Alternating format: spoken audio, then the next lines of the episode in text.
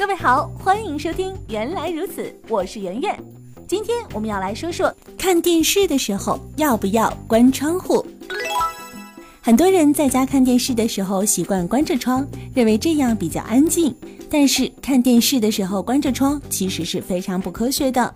欧洲一位专家研究发现，电视机和其他视觉放射画面可以发出一种危险的能量。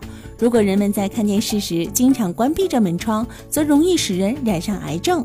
尤其是录像厅，在放录像的时候关上了门窗，拉下了窗帘，如果再开着冷气的话，则更具有这种危险性。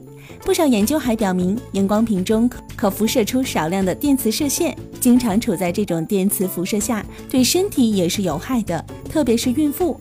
在怀孕的头三个月，应当适当的减少在屏幕前看电视的时间，至少不要近距离或是正面坐在荧幕前，而是应该坐在较远的地方，并尽量避免正面对着荧屏，以防对胎儿造成不良影响。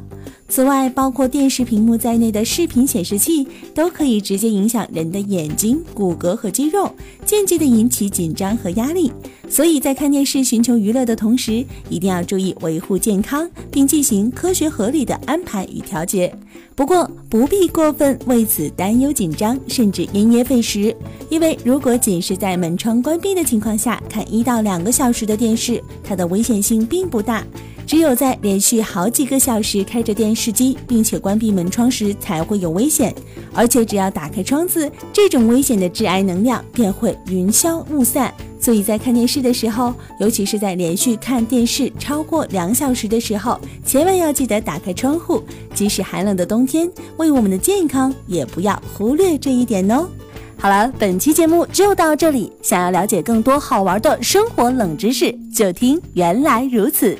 你也可以在微信公众账号当中搜索“圆圆微生活”，更多精彩内容都在这里哦。